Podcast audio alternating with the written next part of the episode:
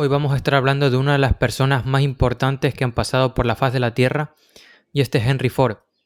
Esta persona revolucionó el transporte y la industria del mercado automovilístico porque trajo consigo el modelo Ford T e introdujo la fabricación en masa, en cadena. Registró 161 patentes y fue el fundador y propietario en su momento de Ford Motor Company es Henry Ford, que nació el 30 de julio de 1863 en Dearborn, Michigan. Su padre William Ford había llegado como emigrante a Estados Unidos procedente de Irlanda 16 años atrás y la familia Ford se dedicaba por entonces a la agricultura en una pequeña granja. El joven Henry creció en un ambiente rural totalmente, junto a cinco hermanos, que de hecho el éxito de la familia se basaba en la fuerza de trabajo de todos sus miembros. No obstante, Henry demostró desde su infancia un gran interés por la mecánica y su padre, a pesar de lo dominante que era en cuanto a qué quería para sus hijos, no se opuso a esta vocación que tenía Henry. En una visita que realizaron juntos a Detroit en 1873 tuvo su primer contacto con un vehículo que no era tirado por caballos, para ese entonces era muy común ver carruajes en las ciudades grandes tirada por caballos y puedes buscar, puedes ver imágenes donde hay a veces animalitos tirados en el piso o que uno de los problemas en, esos momentos, en esas ciudades, era pues el estiércol provocado por estos, estos caballos. Y la primera vez que Henry vio un automóvil fue en 1873 en Detroit, y era un automóvil impulsado por vapor.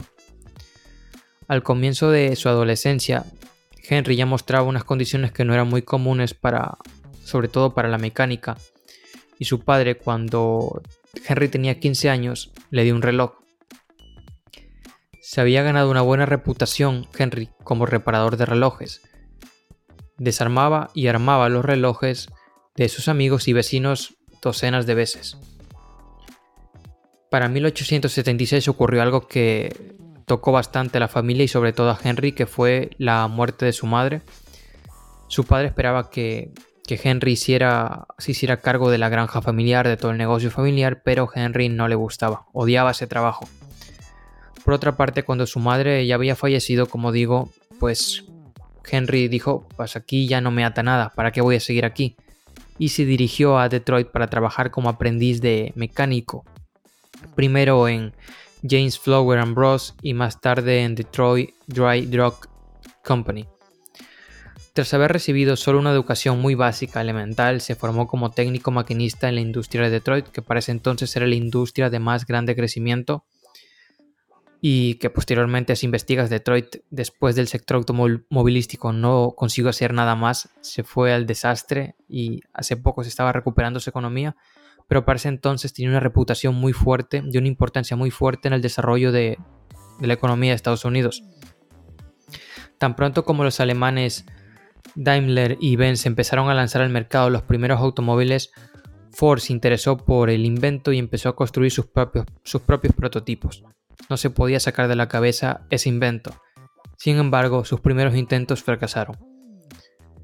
Henry poco tiempo después contrajo matrimonio con Clara Bryant, la hija de un granjero vecino de su familia, y por costumbres de esa época, la dote de Clara consistía en 16 hectáreas de bosque.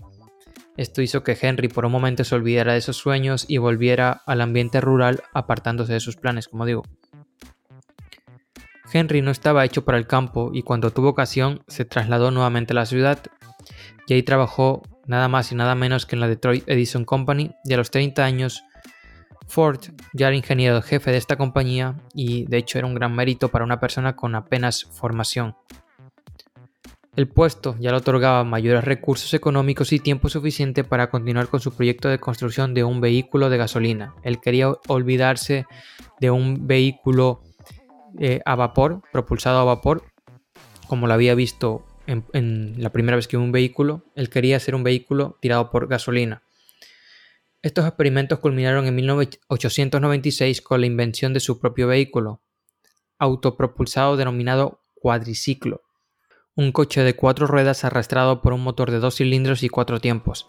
Este era refrigerado con agua y no tenía marcha atrás.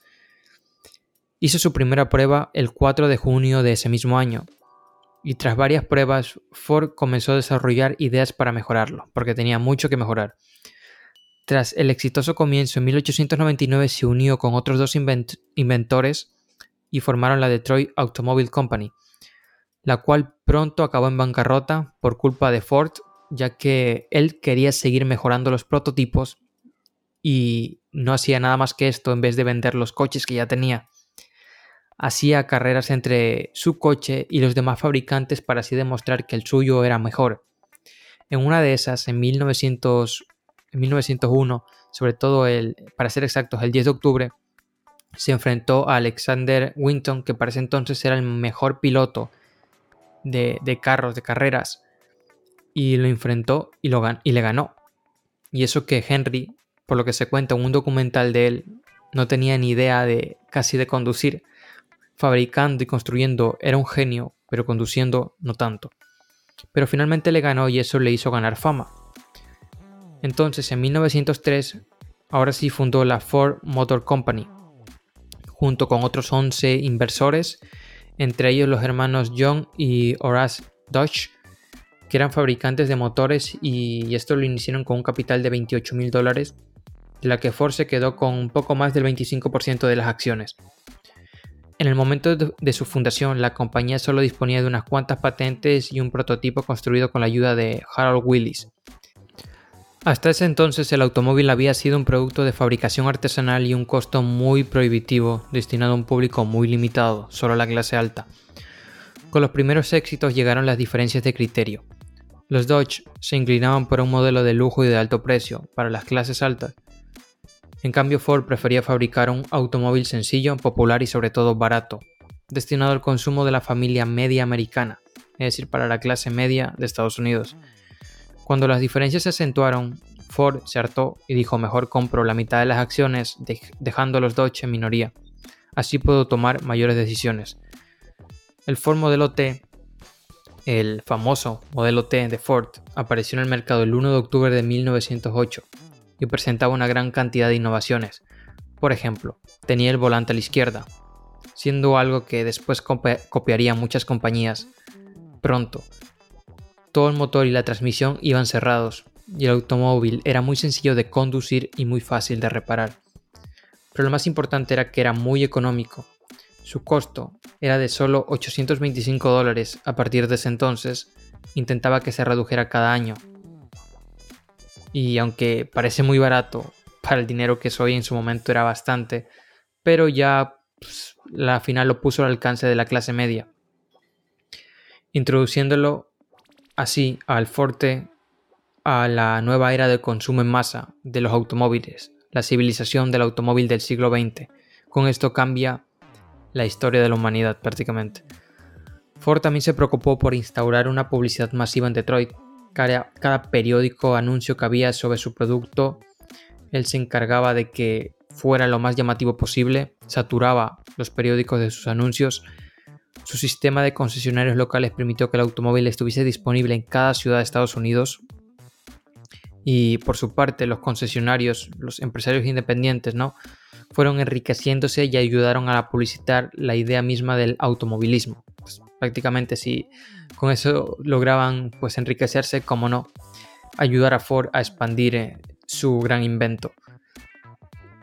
La producción en serie, que fue una de las cosas por las cuales Henry se hizo también famoso, fue un método inspirado en el modo del trabajo de los mataderos de Detroit y consistía en la instalación de una cadena de montaje a base de correas de transmisión y guías de deslizamiento que iban desplazando automáticamente el chasis del automóvil hasta los puestos sucesivos de grupos operarios donde realizaban el trabajo muy específico de tareas muy específicas también, hasta que el coche estuviera completamente terminado.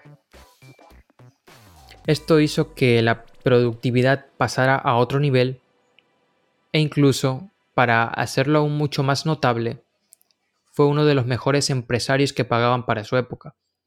Con su famoso salario de 5 dólares, que para ese entonces era bastante, se aseguró que la plantilla estuviera satisfecha, que no hubiera conflictos con sus empleados, a lo que podía imponer normas de conducta estrictas dentro y fuera de la fábrica, vigilando incluso su vida privada a través de un departamento de sociología, al menos eso se, se decía. Ford se embarcó en el proyecto de un nuevo vehículo centrándose en el diseño del motor y el chasis y otras necesidades mecánicas, mientras que ya dejaba que el diseño del cuerpo del automóvil se encargara a su hijo, Hensel, que éste también logró convencer a su padre de algunas objeciones que éste tenía sobre los diseños técnicos, sobre, por ejemplo, la caja de cambios, y porque pasaban así discutiendo sobre el diseño del automóvil. Pero bueno, Hensel a veces se salía con la suya y ya para 1927 nació el modelo Ford A. Para 1929 Ford tenía distribuidores en los cinco continentes y el modelo Ford fue construido hasta 1931, con una producción total de nada menos que 4 millones de automóviles. En 1938 Ford sufrió un ataque al corazón con el cual se dio la presidencia de su compañía a su hijo. Pero aquí viene otro varapalo para Henry, que en 1943 Hensel Ford murió debido a un cáncer de estómago, dejando vacante ese puesto. Henry Ford defendió a Harry Bennett, su socio, desde hace muchos años para que lo tomase, pero la viuda de, de Hetzel, Eleanor, que había heredado los derechos de voto de su marido, quería que su hijo Henry Ford II se hiciese cargo de la compañía. El tema se zanjó durante un tiempo cuando Henry a la, edad de, a la edad de 79 años se hizo cargo de la presidencia personalmente. A pesar de su deterioro de salud, él fue muy terco y volvió a la compañía.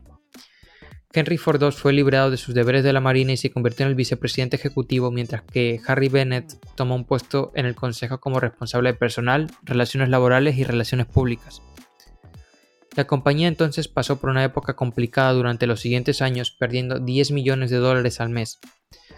En septiembre de 1945, la sensibilidad de Henry Ford, su salud ya era evidente que estaba deteriorando y su mujer y su nuera forzaron su dimisión a favor de su nieto y Ford se retiró por completo, dejando a cargo, bueno, pues a Henry Ford II, por más que tuviera también sus discrepancias con él en la compañía porque ya no le quedaba de otra. Para 1947, específicamente el 7 de abril, a los 83 años, en Firelane, que era la propiedad de la familia en el estado de Michigan, de la familia Ford, pues Henry fallece a causa de una hemorragia cerebral. Y en el momento de su muerte tuvo la satisfacción de saber que su imperio estaba, sí, por más discrepancias que haya tenido a manos de su nieto, y que había saneado eh, pues considerablemente los años complicados que había tenido años atrás la compañía y que él era consciente de que ya funcionaba pues todo considerablemente. Se decía incluso que Henry para sus últimos días sufría de demencia, pues la muerte de su hijo en verdad lo afectó bastante y eso hizo que tuviera ciertas alucinaciones. Pero bueno, a la final no deja de ser un hombre que cambió la historia de la humanidad para bien o para mal, porque sí ahora podemos decir que los automóviles contaminan y que es contaminante no solo en CO2, sino contaminación auditiva. Eh, las ciudades son cada vez pues, más difíciles de, por las cuales es muy difícil circular, pero al final cambió todo para bien. Es decir, introducir el automóvil en el mercado en masa y para que todos pudieran acceder a este vehículo que ha cambiado la vida de todos, pues fue algo increíble y es una persona de la cual había que hablar.